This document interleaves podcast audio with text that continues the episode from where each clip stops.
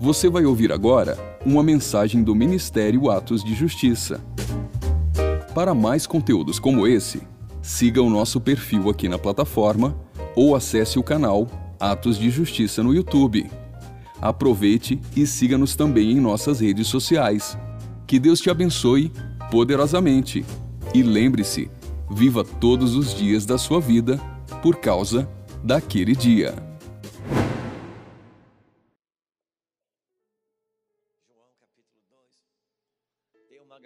Aqui na frente.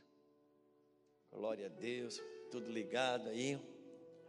Com Bíblia, com caneta, com lápis. Que bênção. Louvado seja Deus. Diz assim João capítulo 2, versículo 1, diz: No terceiro dia houve um casamento em Caná da Galileia. A mãe de Jesus estava ali. Jesus e seus discípulos também haviam sido convidados para o casamento. Tendo acabado o vinho, a mãe de Jesus lhe disse: Não tem mais vinho. Respondeu-lhe Jesus: Mulher, que tenho eu contigo, ainda não chegou a minha hora. A sua mãe disse aos serventes: Fazei tudo o que ele vos disser. Estavam ali seis talhas de pedra e que os judeus usavam para as purificações, e cada uma levava duas ou três metretas. Disse-lhe Jesus: Enchei de água essas talhas, e encheram-nas até a borda. Então lhes disse: Tirai agora e levai ao mestre-sala. Eles assim fizeram.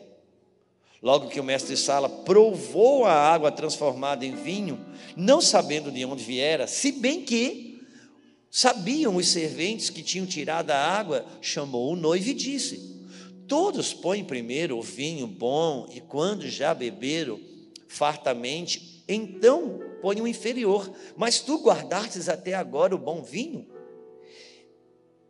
Com este, deu Jesus princípio aos seus sinais miraculosos que realizou em Caná da Galileia. Assim revelou a sua glória e seus discípulos creram nele. Glória a Deus.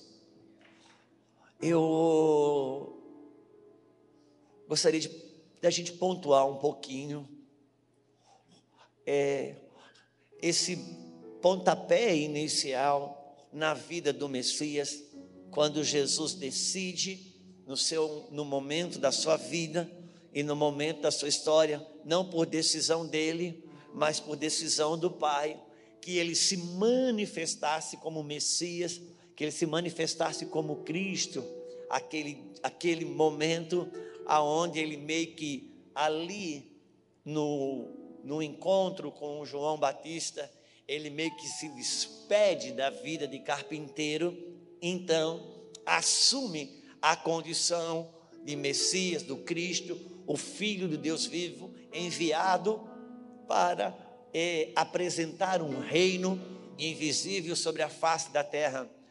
E, e ele começa isso tudo num casamento exatamente no casamento. E aqui eu gostaria de chamar a atenção, se pudesse, a, em que a gente pensasse sobre o versículo eh, 11. Com este, deu Jesus princípio aos seus sinais miraculosos. É muito importante para mim para você, nos conectarmos com é, a matriz de algumas verdades bíblicas. O que, que é a matriz de uma verdade bíblica? É onde você conhece ali o fundamento, o alicerce, o alicerce, que depois, construindo, avançando, desenvolvendo, pode ganhar várias facetas, cores e sabores, mas tem uma coisa no mundo da teologia que eles falam e que eu nem sabia disso, porém, sempre foi relevante para mim também dentro do espírito. Uma coisa que a teologia chama da lei da primeira menção. O que, que seria a lei da primeira menção? É quando você deseja, e aqui, para todos esses é, pequenos iniciantes de vida adolescente, é, é bom que vocês saibam sobre isso. Vocês já ouviram falar sobre a lei da primeira menção? Menção, a lei da primeira menção significa dizer quando Deus ele faz menção, ele fala sobre uma verdade pela primeira vez na Bíblia. Isso é lei da primeira menção. É quando ele fala a primeira vez sobre aquela verdade. Então, quando você quiser saber a força original sobre uma verdade de Deus, procure na Bíblia saber onde Deus falou sobre isso pela primeira vez, porque ali está toda a essência, todo o néctar, toda a condensação do que ele quer dizer. Depois essa verdade vai ganhar cores, sabores, ela vai ganhar facetas, mas ali, a lei da primeira menção é uma matriz que você pode recorrer como um balizador para não se perder quando teologias começam a balançar lá na frente. Por exemplo, quando a gente fala sobre dízimo, não sei se ainda brigam sobre isso, mas a briga maior sobre dízimo ou não dízimo sempre era que um, alguns diziam: o dízimo é da lei, o dízimo é, tem a ver com a lei, nós estamos na graça, o evangelho, então o dízimo não é da graça, o dízimo é da lei, em Cristo Jesus inaugurou-se a graça, e isso tudo tem o seu, o seu campo de verdade. Mas quando você apela para a lei da primeira menção, você vai ver que a primeira vez que a palavra dízimo entra na Bíblia, ela entra no encontro que Abraão tem com um sacerdote chamado Melquisedeque, que é uma figura de Cristo ou se não, o próprio Cristo materializado ali. Por quê? Porque Hebreus vai dizer que Jesus é sacerdote segundo a ordem de Melquisedeque e fala sobre Melquisedeque que ele não tinha genealogia, não sabia quem era pai e nem sabia de quem ele era pai. E quando a Bíblia fala que um homem que não tinha genealogia, você consegue imaginar o que é isso para um judeu? Um judeu que não tem genealogia, ele não é nada sacerdotes que, quando voltaram do campo babilônico, que não conseguiram provar a sua linhagem, não tiveram direito de ser sacerdote. Mas Melquisedeque, esse sacerdote, rei da paz, ou rei de Salém, que se encontra com Abraão, e a quem ele oferece pão e vinho, e Abraão lhe dá o dízimo de tudo. A Bíblia fala aqui em Hebreus que Jesus é, é sacerdote segundo a ordem de Melquisedeque. E por que, que esse Melquisedeque, embora não tendo genealogia, ele foi tão aceito dentro das escrituras sagradas? Porque os escritores, quer por revelação ou não, mas por obediência o colocaram ali, porque estava falando de Cristo que não tem uma genealogia humana, por quê? Porque ele é antes da fundação do mundo, ele era o Verbo, e o Verbo era Deus, estava com Deus, e todas as coisas foram feitas por meio dele, sem ele nada do que foi feito se fez. Ele é o Alfa, o Ômega, o princípio, o fim, ele não tem uma linhagem humana. Então ele, esse Abraão, pela primeira vez se fala sobre dízimo na Bíblia, Abraão lhe deu dízimo. Agora importa pensar que Abraão viveu anos depois e teve um filho chamado Isaac, que viveu muitos anos e teve um filho chamado Jacó, que viveu muitos anos e teve um filho chamado José. E esse José foi parar no Egito, levou os 11 irmãos, mais o pai. Lá se transformaram numa grande nação e viveram por 400 anos no Egito. Aí se levanta um homem chamado Moisés, liberta esse povo do Egito sobe no monte, traz as tábuas da lei, e nas tábuas da lei fala sobre pagar o dízimo. E ali começa a lei.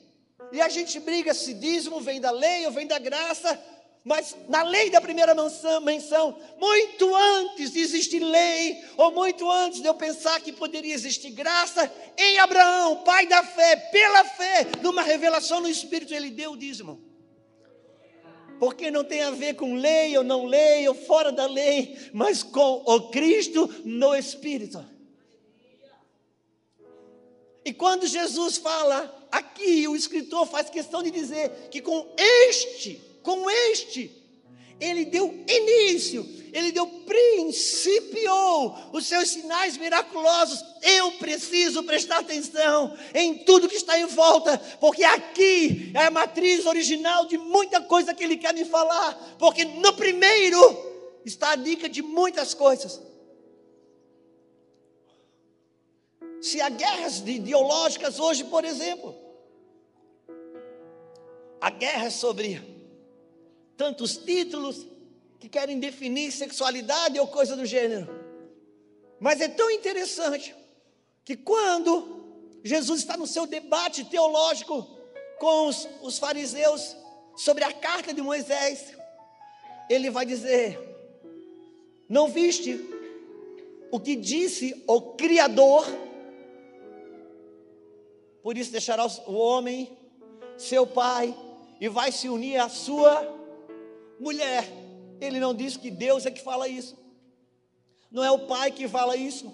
Quem é que fala isso? O CRI. O CRI. Porque não tem a ver necessariamente com dogmas de fé, mas como o Criador criou essa natureza. Não tem a ver com opinião humana, tem a ver com criação. Como o autor, como quem criou o homem, do jeito que ele criou, como que ele criou. E aqui, na lei da primeira menção, quando você vê, é a primeira vez que ele decidiu é promover o seu primeiro sinal miraculoso. É por isso que até foi meio complicado para sua mãe entender. Porque ele foi convidado para um, anivers... para um casamento, ele estava lá. E quando ele está convidado para um casamento, a mãe acaba o vinho, você sabe, e a mãe dele vem e diz: Filho, acabou o vinho. E ela diz: Que tenho eu, que tenho eu contigo, diz ele. Que tenho eu contigo, mulher. Algumas pessoas que entendem do original e tudo mais, dizem que essa expressão de Jesus é uma expressão do tipo, querida mulher. E não precisa me mostrar no grego, no aramaico, que Jesus não seria ah, grosso com a sua mãe, não precisa. Mas é importante pensarmos algo aqui. Por quê? Porque era o primeiro sinal miraculoso. É quando ele estava se apresentando como Messias. Eu imagino que ele saiu de casa. Vou inventar agora, se você me permite. Tá bom? Para você não dizer que é heresia. Imagino que ele saiu de casa e ele deve ter falado: Mãe, eu estou indo. Nós vamos nesse casamento e pode acontecer algumas coisas aí, e a nível de Messias. Meu pai falou que eu vou dar o pontapé inicial aí como Messias. E eu acho que chegou a hora de acontecer as coisas que a senhora me fala desde que eu sou criança. E chega lá, acaba o vinho, foram falar com ela, devia ser gente muito conhecida da família. Eu imagino que ela chegou lá e disse: oh, filhão, já que você entrou no modo Messias, acabou o vinho, dá para você dar uma uma força, já que você ativou o modo. E ele disse que tenho eu contigo, mulher. E sabe de uma coisa, pastor Dinho? Eu fico imaginando como se Jesus estivesse dizendo: Mãe, deixa eu dizer uma coisa para você aqui. Eu queria que você compreendesse um pouquinho sobre jurisdição e jurisdição relacional também. Sabe o que você fala sobre mim desde criança? Que eu não vim de uma relação íntima de homem e mulher. E que todas as profecias que falam sobre o Messias foi passando na minha vida que eu sou o Cristo, pois é. Agora eu estou inaugurando o meu momento aqui de Messias, de Cristo. Então, por favor, se a senhora não entender isso, quiser, quiser me tratar como um filho aqui, vai dar problema porque aqui eu não sou teu filho, aqui eu sou o Messias. Se você não entender que nós estamos numa outra jurisdição, você vai se ofender comigo. Deus trabalha com ambientes, e cada ambiente é uma jurisdição, e cada jurisdição traz dentro de si as suas próprias leis. Não queira operar com as leis de uma jurisdição, noutra jurisdição, porque ela não é respeitada lá. E para mim e para você que temos os, os três poderes no Brasil num só governo, fica até mais fácil de entender. Você não pode querer operar no judiciário com as leis do legislativo ou do executivo. Por quê? Porque, ainda que sejam leis poderosas, são poderosas dentro daquela jurisdição, não tem poder naquela outra esfera de autoridade. Porque Deus trabalha com ambientes e com esferas de autoridade. Eu preciso compreender sobre jurisdição. Eu mesmo, na minha tricotomia, são três jurisdições, num só corpo. Mas uma são as leis que regem a esfera da alma, uma são as leis que regem a esfera do espírito, outras são as leis que regem a esfera do corpo. E é por isso que muitos crentes se atrapalham, sobretudo quando querem lidar com depressão ou coisa do gênero. Porque muitas vezes existe uma esfera da alma, do corpo que está afetada e a gente quer expulsar demônio. Outras vezes o transfunda inteiramente no espírito, aí a gente quer dar chazinho para o Satanás tomar. Precisamos entender de jurisdição, porque Deus trabalha com jurisdição. E existe uma coisa chamada jurisdição relacional que eu também preciso compreender. Com o próprio Deus, com o próprio Senhor. Sabe, você já ouviu na Bíblia, eis o que diz o Senhor dos exércitos? Então, meu irmão, quando você lê na Bíblia, eis o que diz o Senhor dos exércitos, não adianta fazer mimimi, porque não é o Aba falando. Não adianta querer aprender com, como um discípulo, porque não é o mestre. Não adianta querer responder como ovelha, porque não é o pastor. Se é o Senhor dos Exércitos falando, ele está falando com o soldado. Porque se é o Senhor dos Exércitos, ele está falando com o soldado. Não queira se comportar como ovelha, porque não é o pastor falando. Eu preciso entender de jurisdição relacional. Quantos estão comigo? Sabe por que, que alguns é, casais se atrapalham quando eles têm trabalho juntos. Às vezes o casal tem uma empresa junto. E muitas vezes se atrapalham na questão da jurisdição relacional. Por quê? Porque às vezes estão em casa brigando por causa da duplicata e dos pagamentos da empresa. E às vezes estou na empresa brigando porque nessa noite você me tratou mal. Você pode ter um filho que é gerente da sua empresa, mas deu seis horas da tarde, acabou, e de repente ele perde uma carona para vir embora com você. Ali ele é o teu filho, ali ele não é o teu gerente. E é por isso que pastor machuca tanto o filho. Por quê? Porque pastor quer ser pastor de filho, e filho não precisa de pastor, ele precisa de um pai. Dentro de casa é um pai. Eu preciso compreender de jurisdição relacional. Quando Jesus disse para os seus discípulos: já não vos chamamos de servo, mas de amigo. Ele não estava dispensando os discípulos da condição de servo e promovendo, incluindo eles numa única jurisdição de amigo, não. O que ele estava dizendo, você foi promovido comigo. Você é meu servo, mas agora não te chamo só de servo, mas de amigo também. Agora, preste atenção. Quando eu falar com você como um senhor, não queira responder como um amigo, porque você vai se ferir. Sabe o cunhado que é funcionário de você, que está no domingo comendo churrasco com você, toma todas, conta piada, e na segunda-feira ele acha que pode chegar às 10 horas da manhã, porque ele passou o domingo tomando, comendo churrasco com você, e ele esquece que ali ele é funcionário, ele não é cunhado. Eu preciso entender de jurisdição relacional. Por quê? Porque elas existem, as, as jurisdições existem. A maioria das vezes que a gente é ineficaz Está certa essa palavra ineficaz?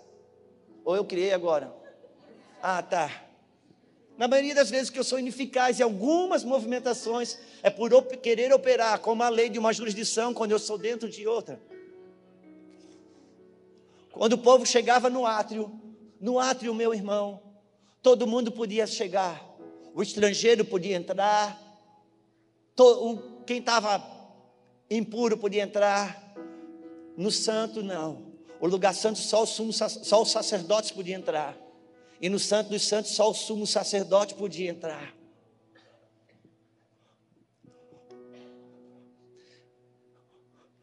Não fere. Hoje nós vivemos um tempo de quebra de esferas de autoridade espiritual. Não se ache na liberdade procure saber em que esfera você entrou, porque ali você tem autoridade. É por isso que eu é, Romanos 1 e 2, ele tem uma proposta, que é o versículo 3. Compreender as minhas medidas e as minhas esferas de atuação. Dentro da minha esfera de atuação, dentro das minhas medidas, eu não me canso. A maioria das vezes que a gente se cansa, pastor Dinho, é quando a gente quer atuar fora da nossa esfera de atuação, aquilo que Deus nos conferiu, aquele pedaço de chão que Ele já me confiou. Dentro da minha esfera de atuação, dentro da minha medida, eu não me canso. Dentro da sua medida, você não precisa nem mandar o diabo embora. Quando você chega, ele sai. Porque dentro da sua medida, ele reconhece a sua autoridade. Às vezes a gente tem algumas dificuldades porque queremos entrar ou trabalhar fora de medidas. E Jesus chega, mulher, mãe, segura aí a onda agora. Porque eu estou numa operação agora que eu sou o Messias. E ele escolhe operar o primeiro sinal miraculoso aonde? Dentro de um casamento. Num casamento que acaba o vinho e ele agora vai transformar água em vinho. E esse vinho, de uma maneira surpreendente, ele é multiplicadamente superior ao, ao vinho anterior, o que deixa o mestre Sala totalmente estupefato, porque ele pensa: como que é isso?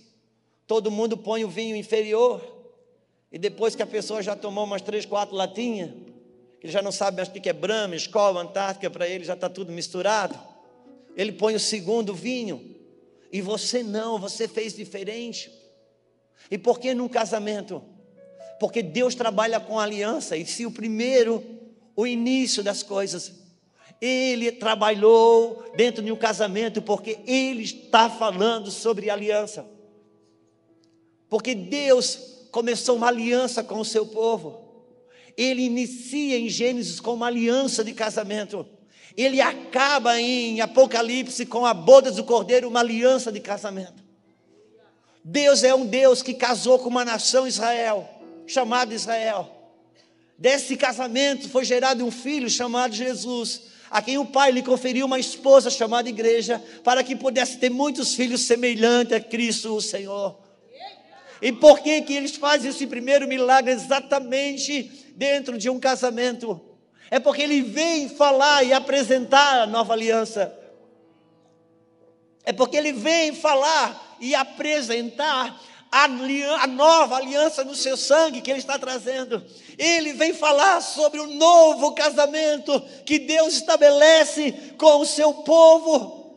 E agora um casamento eterno, por isso que é um vinho melhor e um vinho que não acaba. Porque aquele vinho que acabou fala da, no, fala da velha aliança, aliança feita em Moisés, que ela veio carregada de simbologia, ela veio carregada de liturgias, mas nem bodes, nem bois, nem carneiro poderia remir a alma humana. Então agora ele chega daquele vinho que acaba e traz um vinho superior. Ele está dizendo: Eu sou o novo casamento, eu trago a nova aliança, uma aliança superior a essa que vocês viveram, porque essa tem limite, essa acaba, essa tem fim. Ao que eu trago é o sangue da nova e eterna aliança.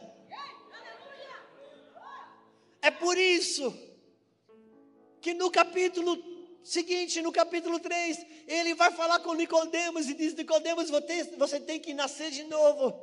É por isso que no capítulo 4 ele encontra a samaritana. Aonde que ele encontra a samaritana, pastor Dinho? Ele encontra ela num poço. Por que no poço? Porque quando o pai Abraão decidiu arrumar uma esposa para o seu filho Isaac. Isaac, o maior símbolo do Cristo, no, no, do Jesus crucificado do Antigo Testamento. Porque quando Deus fala para Abraão, Abraão, sacrifica o teu filho Isaac, Deus estava buscando um homem na terra que representasse na íntegra aquilo que esse mesmo Deus ia fazer com seu filho.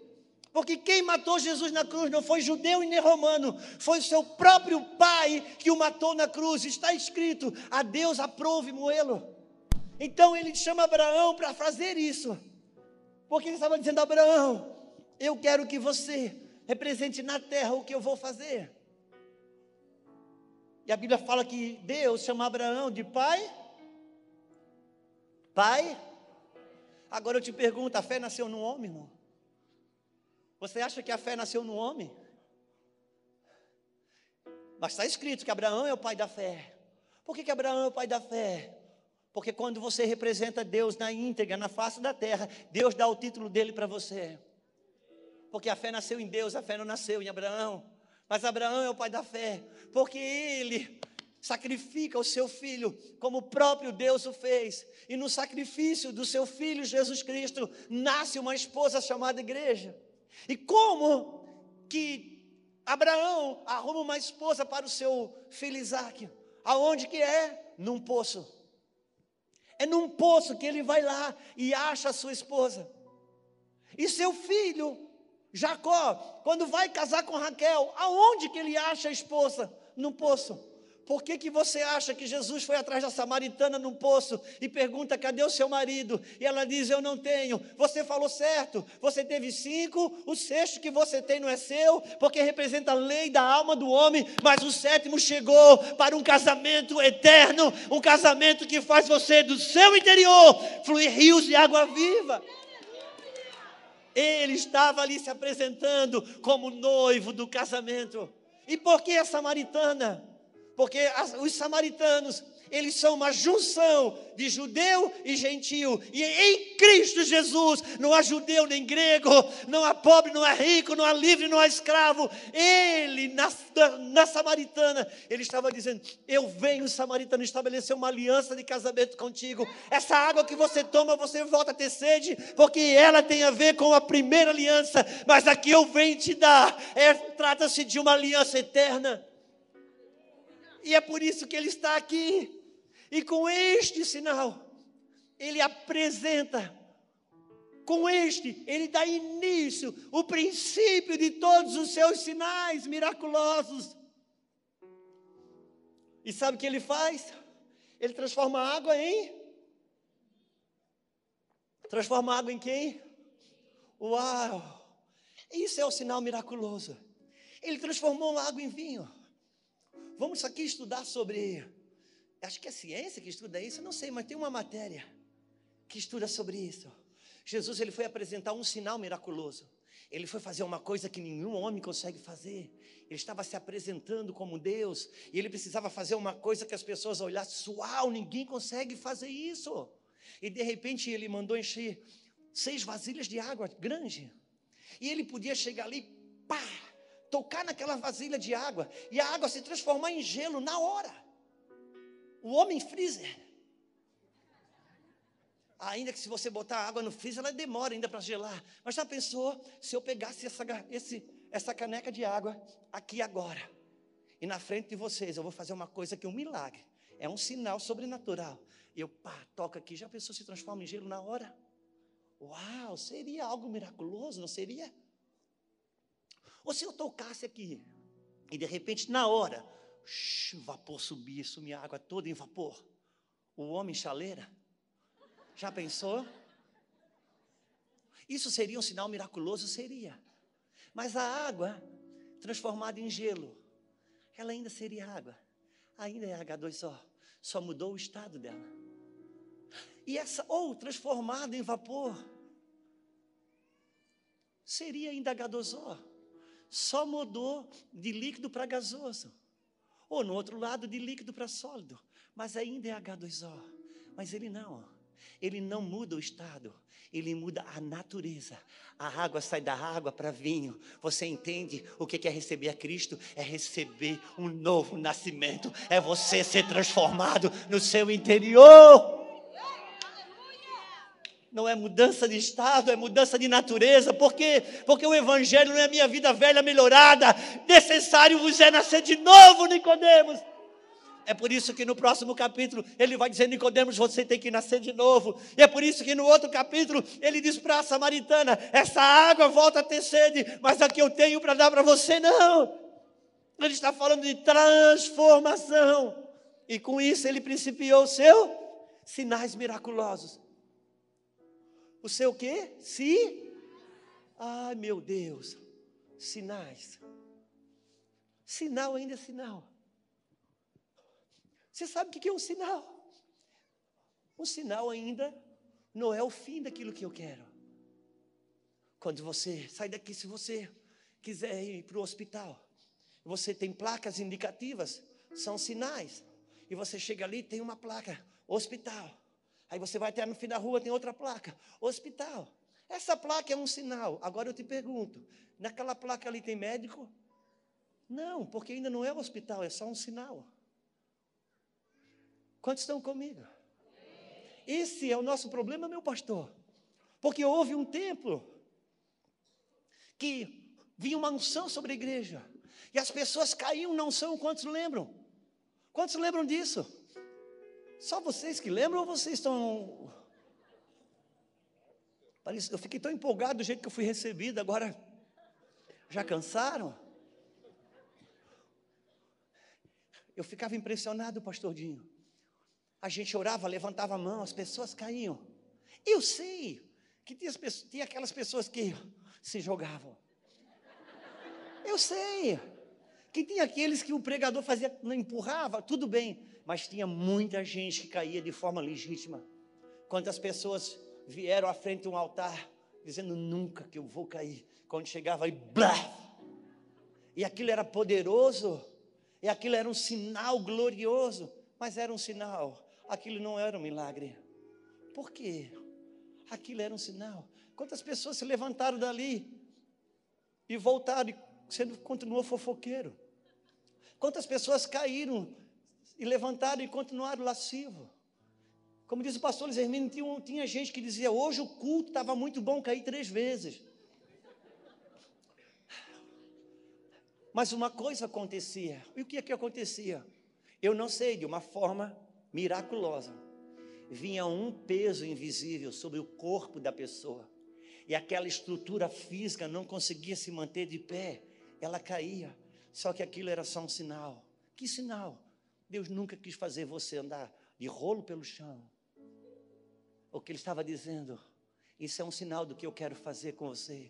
Eu quero que uma glória invisível venha e derrube a seu poder de carnalidade, o seu poder da natureza humana. Eu quero que o seu vício caia. Eu quero que o seu orgulho caia. Eu quero que o seu egoísmo caia. Isso aqui não é um milagre, isso é um sinal do que eu quero fazer mas a gente se empolga com o sinal, abraça o sinal, vive pelo sinal e não vai para o lugar que o sinal está apontando.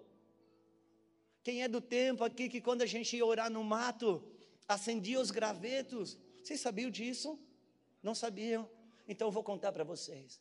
Houve um tempo na minha vida, uns 20 anos atrás, que a gente ia orar no mato e chegava lá aqueles pedaço de galhos secos, folhas no chão, naquele escuro da noite.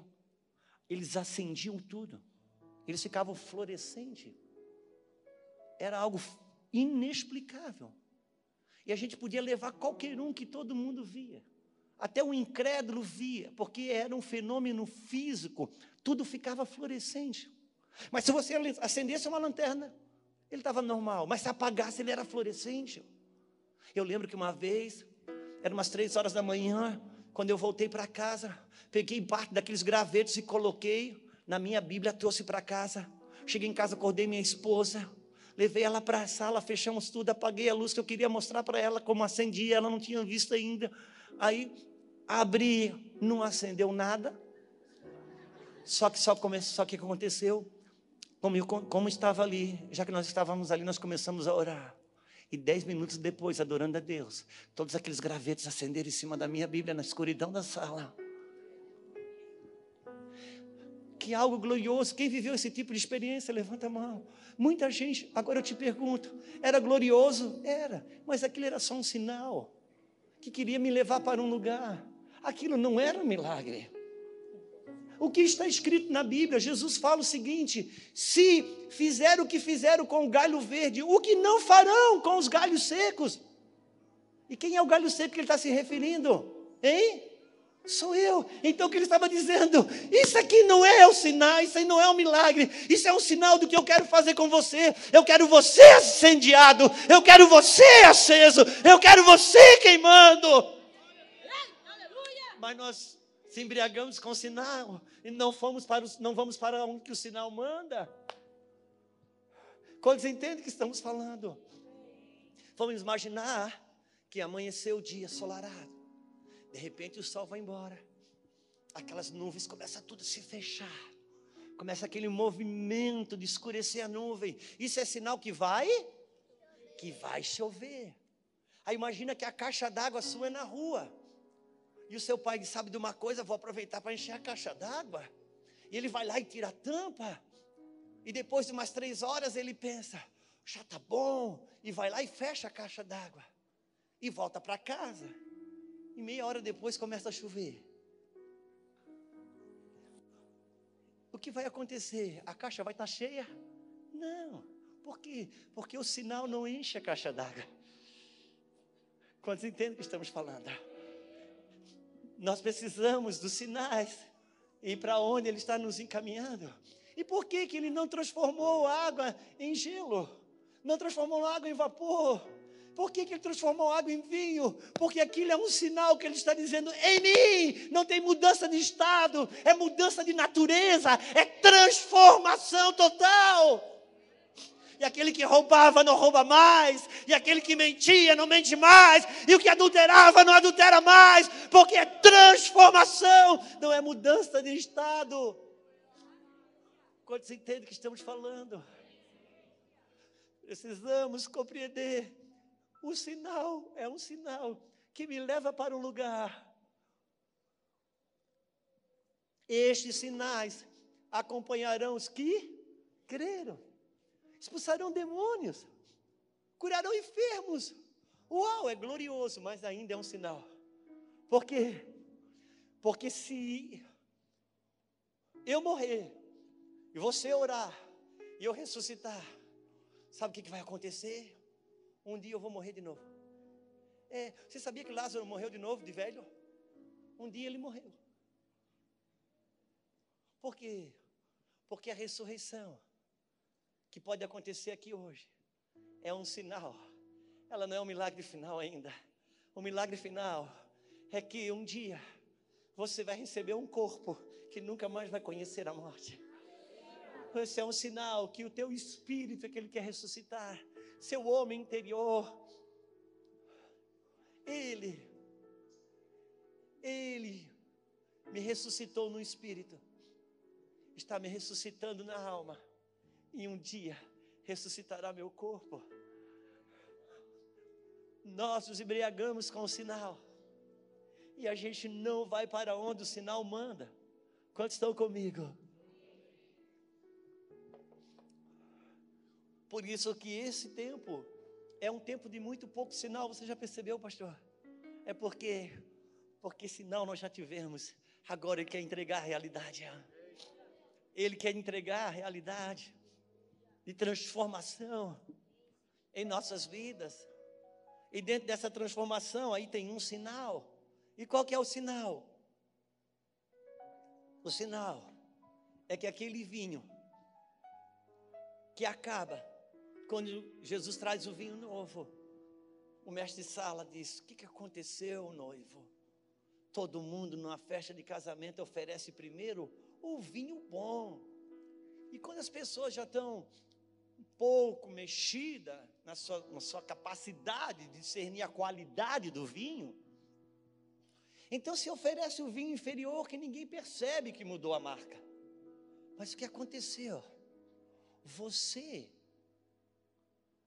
colocou o vinho novo no final, o vinho melhor no final. Uau! Que proposta é essa que no teu casamento, ao invés dele piorar, ele melhora, ao invés de acabar, ele ganha mais vigor? O que que acontece? Que ele está sinalizando sobre a vida que ele traz. Por quê? Porque a gente está vivendo tempos onde as pessoas começam em Cristo, mas depois vão piorando. Começam empolgada, vão entristecendo. Começam, começam santificada e vão, vão pecando. Começam felizes e vão ficando, começam corajosa e vão ficando medrosa. O que aconteceu? alguma coisa aconteceu no caminho. Voltamos para o vinho velho, porque no vinho novo você só melhora. No vinho novo você fica melhor. No vinho novo a qualidade melhora, no vinho novo as coisas ficam melhor. Se eu parei a minha melhora, se eu não estou, se eu perdi meu vigor, perdi a minha força, alguma coisa aconteceu, eu voltei para o vinho velho. Mas sabe qual é bom? Sabe o que é a, notícia boa? Se eu voltei para o vinho velho, é porque ele ainda não voltou. Então a festa do casamento ainda não acabou. O vinho novo ainda está disponível para ser servido e voltar a alegria que foi roubada, a coragem que foi roubada, a fé que foi roubada, o filho que foi roubado, a finança que foi roubada, o ministério que foi roubado. Porque não acabou ele está aí ainda operando, entregando vinho novo. Eu não posso imaginar que as pessoas estão em Cristo e vão piorando. E como a igreja tem andado entristecida, como pastores têm andado entristecidos, mas o vinho novo ainda está disponível. Eu me nego a tomar o vinho velho, como diz aquela canção. Quem já pisou no Santo dos Santos não sabe mais voltar, não. Quem já bebeu do vinho novo não consegue ficar sem ele. Não se acostumem com o vinho, voltar para o vinho velho, porque a gente se acostuma. O irmão estava falando ainda essa semana para mim, de uma experiência que ele teve com a moto dele. Ele tinha uma moto, gostava muito, andava com aquela moto, cuidava, era parte do seu orgulho aquela moto. Um dia na frente do banco, quando ele estava saindo do carro estacionado, foi dar uma ré, bateu na moto dele, caiu, entortou parte do guidão. É guidão ainda o nome disso? Ah, tá. Entortou aquela parte que põe o pé, antigamente era estribo, não sei o que, que é agora. Eu sei que uma parte lateral ficou. E ele, só que ele tinha que ir a São Paulo. Ele é do interior de São Paulo, ele tinha que ir na capital, uma hora e meia de viagem. E ele foi daquele jeito, de lado torto, de um lado todo torto, com raiva, com raiva. Não via a hora de chegar em casa para mandar arrumar a moto. Só que chegou em casa já era de noite. No outro dia levantou, não via amanhecer para colocar arrumar a moto.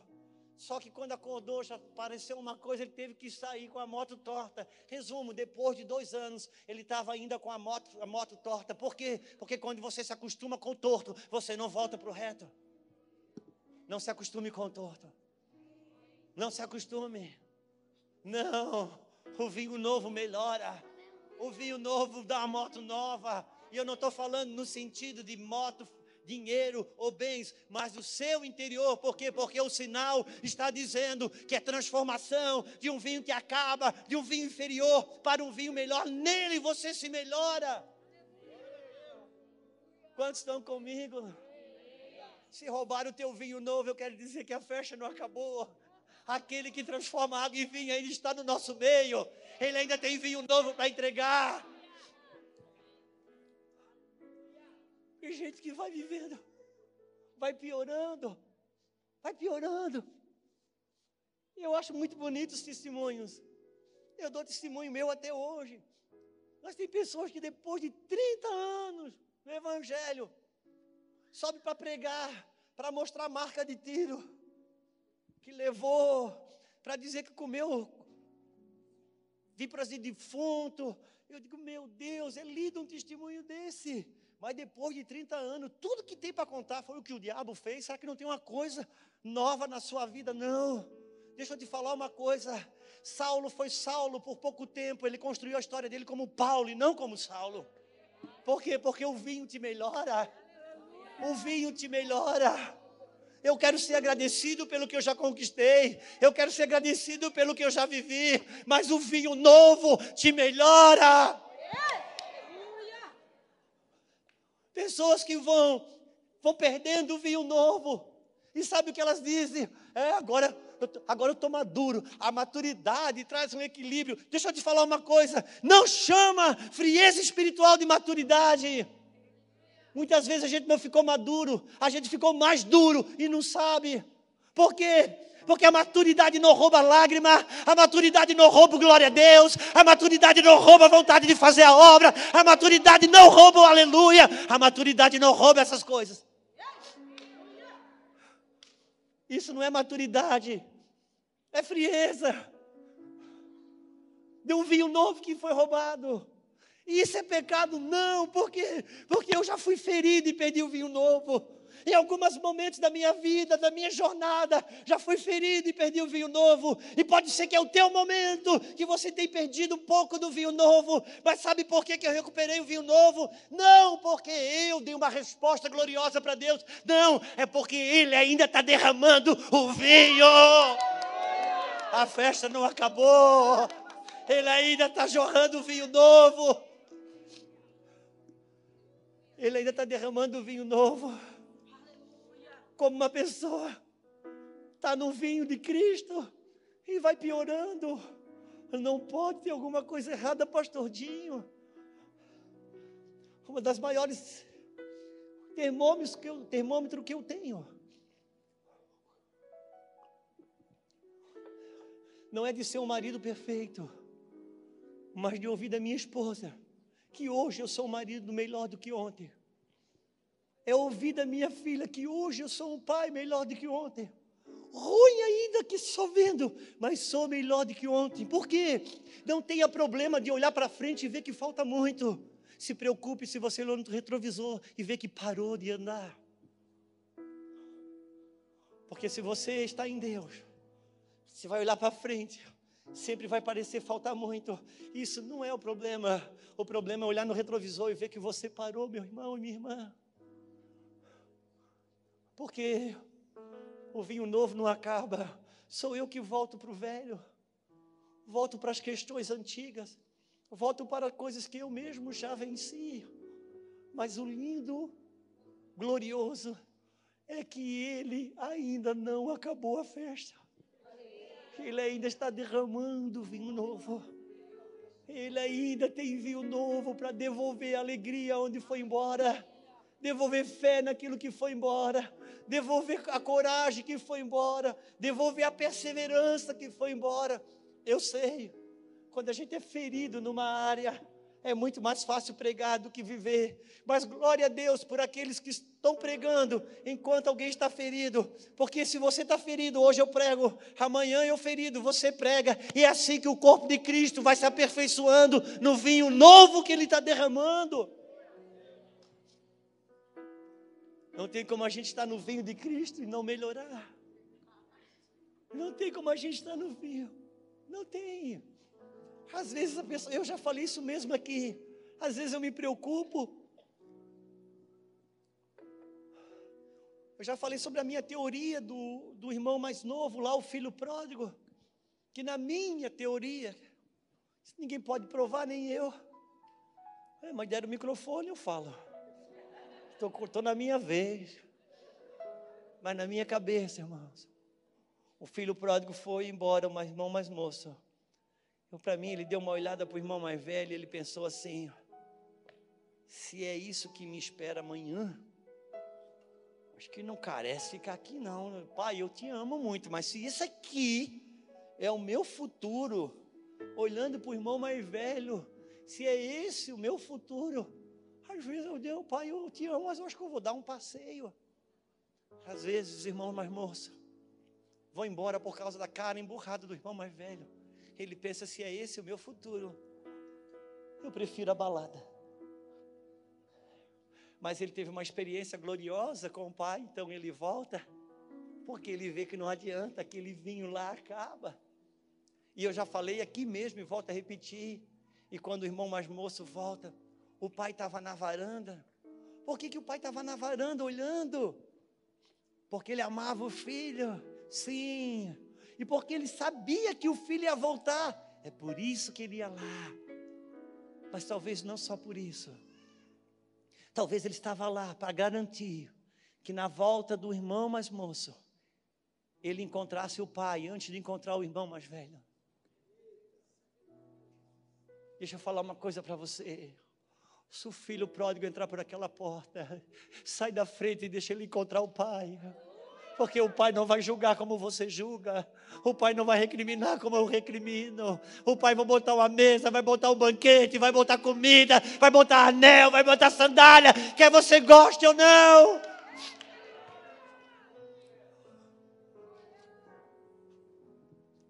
Preciso fugir da síndrome do irmão mais velho. Porque, porque o vinho novo me melhora. Às vezes parece umas frases chavão, mas não é não. Deixa eu falar uma coisa. O vinho novo não melhora a vida para você. O vinho novo melhora você para a vida. O vinho novo melhora você, ele melhora a mim. E se eu parei de melhorar, é porque eu perdi contato com o vinho novo. Sabe de uma coisa, irmãos? Bíblia a gente já tem. Teologia a gente já tem. A gente precisa botar vinho novo nessa água, porque porque a água, a água é a palavra. E a gente precisa, Cristo precisa tocar. A alegria precisa voltar. Por quê? Porque o reino de Deus tem a ver com vida. Não é com o quanto que eu sei de Bíblia, mas é o quanto de vida tem naquilo que eu sei da Bíblia. Tem gente que conhece a Bíblia toda, sabe o nome de Deus no grego, no hebraico, no aramaico, no mosaico, no arcaico, mas não tem a vida de Deus nele.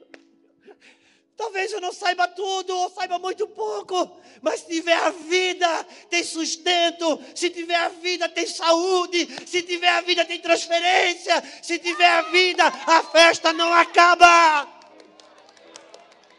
A festa não acaba não acaba se tiver vida. Vinho novo na, para os nossos filhos, vinho novo para a nossa casa, vinho novo para nosso ministério, vinho novo. O vinho que não acaba. Agora tem uma coisa gloriosa, está na hora de eu acabar. Falaram para mim que não tinha hora. Quando não falo nada, já é um problema. Mas eu vou ser, eu vou, eu vou, eu vou acabar. Agora, havia ali seis talhas. Por que seis? Porque seis estava falando da, nova, da velha aliança. Porque seis talhas de purificação, que estava falando da velha aliança, que não tinha poder, tinha poder de perdoar pecado, mas não tinha poder de dar uma nova consciência, tinha poder de perdoar o pecado, mas não tinha poder de gerar transformação. E seis talhas. E sabe qual era a medida delas? Três ou quatro metretas. Meu irmão, é nessa hora que me faz falta não ter estudado, que eu não sei que medida é essa. Pode perguntar para o pastor Dinho, que ele já vai dizer para você depois quantos centímetros cúbicos era isso, mas eu não sei. Eu sei que era duas ou três metretas. Significa dizer que as talhas não eram certinhas do mesmo tamanho. E não era. Por que, que não era? Pergunta para mim, por que, que não era? Porque naquele tempo, não é como hoje, se você mandar hoje fazer cinco barril, seis barris seis vasilhame grande. A fábrica faz os seis tudo certinho do mesmo tamanho. Naquele tempo não funcionava assim. Sabe o que eles faziam para fazer um vasilhame grande? Eles pegavam uma pedra, como se fosse, imagina isso aqui, fosse uma pedra, só que grande. Aí eles pegavam uma espátula de ferro e talhavam. Por isso que eram talhas de pedra. Elas eram talhadas cavadas e fazia um buraco dentro dela, como isso aqui, e mandou encher de água. Por que duas ou três metretas? Porque eram pedras talhadas, não, não era feito na indústria, não tinha uma medida certa. Mas todas elas foram cheias até a borda. E ele transformou em vinho. Sabe o que acontece, irmãos? Vamos imaginar que aqui eu tenho uma, duas, três, quatro, cinco, seis metretas. E a água é a sua vida e ele vai transformar água em vinho. Mas vamos imaginar que você é um vasilhame, uma talha de duas metretas, e este de águas, duas metretas. Mas ele deixou alguém, deixou Deus escavar mais e abriu três metretas. Quando transformou em vinho, você estava com o vinho novo, com duas medidas, mas ele, três medidas. Tem pessoas que já deram para Deus uma pequena medida, Ele transformou em vinho novo, mas está raso. Deixa eu lhe dizer, deixe Ele cavar mais, que Ele transforma isso em vinho novo. Deixa Ele talhar aí, deixa Ele cavar aí, deixa Ele nessa situação difícil talhar mais você. Deixa ele nessa injustiça que você está vivendo agora, talhar mais você. Deixa ele nessa perda que você está vivendo, ele talhar mais você. Não responda, não briga, não, não se levante na justiça própria. Vá para ele, deixa ele talhar. Isso tudo vai ser transformado em vinho novo. Toca a pessoa que está do teu lado e diz, deixa ele talhar. Porque a medida que eu deixo é a medida que ele transforma. Quantos estão comigo? Vinho novo. Ele, por isso, ouça, e agora eu vou encerrar dentro de uma palavra profética mesmo que o Espírito tem nos dado desse tempo. Muitos de nós temos passado guerras interiores inexplicáveis, guerra na mente inexplicáveis guerras nas emoções inexplicáveis. Que olhando do lado de fora, não está ruim o suficiente para explicar as guerras que estão do lado de dentro. Por quê? Porque Ele está talhando aí. Porque tem uma geração para ser alcançada. Que a medida que nós temos aqui não é o suficiente para alcançar. Quem consegue hoje, irmãos, tocar nossos filhos adolescentes, quem consegue hoje, meu irmão, tocar os nossos filhos jovens? A gente até consegue fazer ele virar de líquido para gasoso, de líquido para sólido, mas não consegue gerar transformação. Por isso que ele está escavando muitos de nós. Temos vivido guerras terríveis. Há um movimento dele a ser vencido aqui dentro. São o talhar de Deus a movimentação do Espírito de Deus. Sabe qual é o meu problema? O meu problema é que essa operação dele, eu não consigo imaginar que é o amor dele operando em mim. Por quê? Porque eu aprendi o evangelho que se é bom é de Deus, se é ruim é do diabo. E ele está mexendo no nosso interior. Muitos têm tido guerras terríveis. Por quê? Porque tem fortalezas a ser vencida na vida dos nossos filhos se nós não experimentarmos essa transformação, não vamos alcançar. E vou agora encerrar e acho que é de verdade, considerando que aquela anterior foi mentira. A Bíblia diz que ele era o Verbo. No princípio era o Verbo. Vocês sabiam o que eu aprendi na escola? Muitos anos atrás, milhares e milhares de anos atrás. Na língua portuguesa. Eu aprendi que o verbo era a ação. Alguém já aprendeu isso? O verbo é a ação. As, por isso que não pode dizer que mim vai. Tem que dizer que eu vou, né? Porque mim não faz, mim não sai, é eu que faço. O verbo, ele é ação. Você sabia que a Bíblia fala que Jesus era o verbo? Uau! E Deus criou tudo pela palavra. Deus dizia: haja luz e havia luz, haja estrela e havia estrela. Então, quando Deus liberava uma palavra, não era ele que criava, ele liberava a palavra. O verbo dentro da palavra, que era Cristo, é que criava. Por quê? Porque o verbo é a ação. O que eu quero dizer com isso? Por que, que hoje esposas falam, falam, falam, falam e o marido não muda? Porque tem palavra, mas não tem verbo. O verbo vivo não está dentro e é só ele que transforma.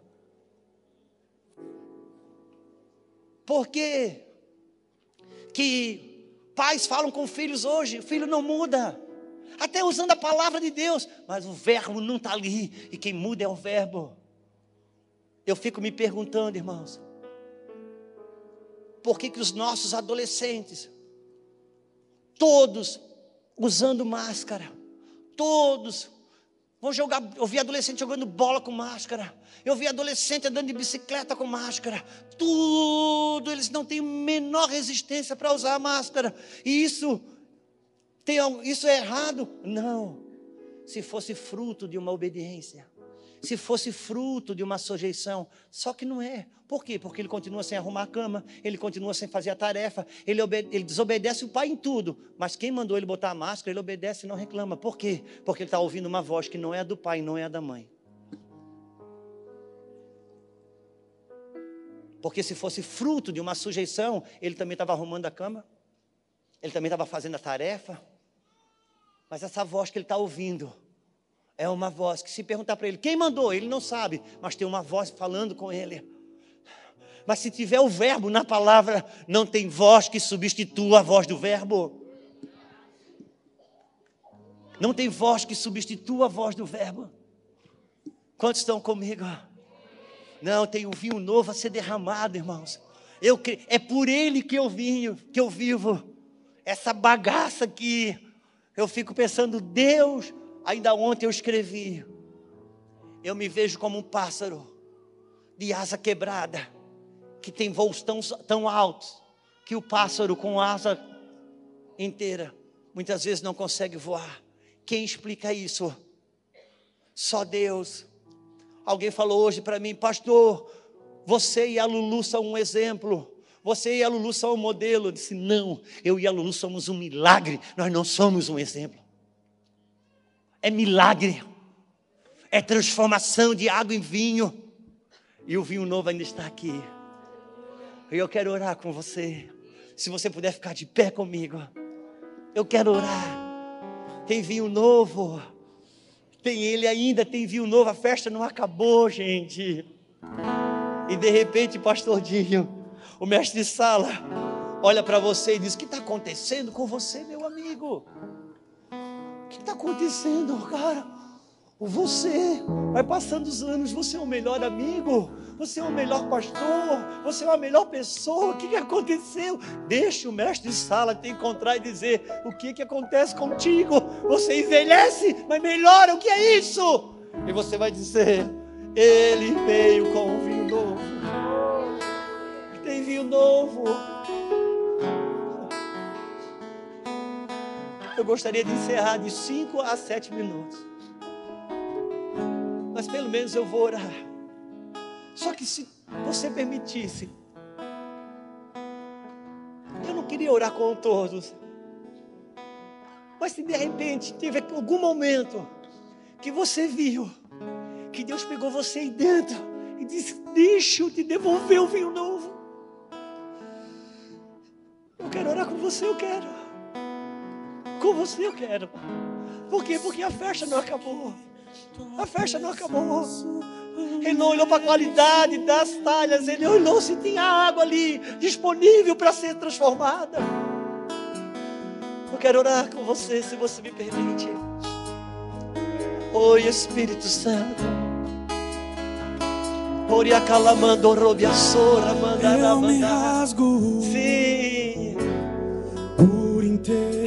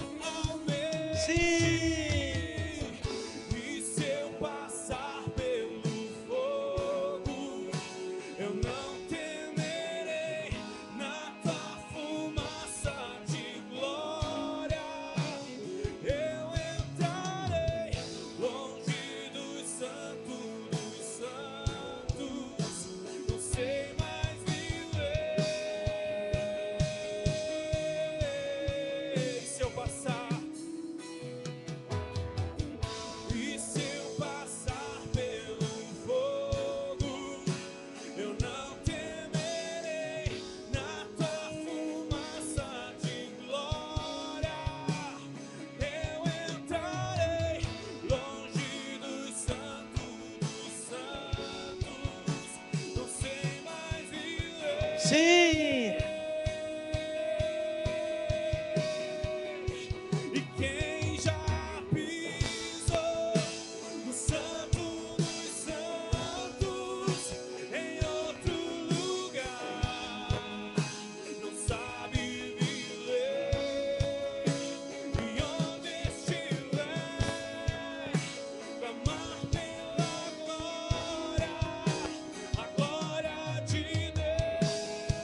Nome do Senhor Jesus, eu quero declarar sobre a vida de cada homem, de cada mulher aqui, pessoas rendidas na tua presença.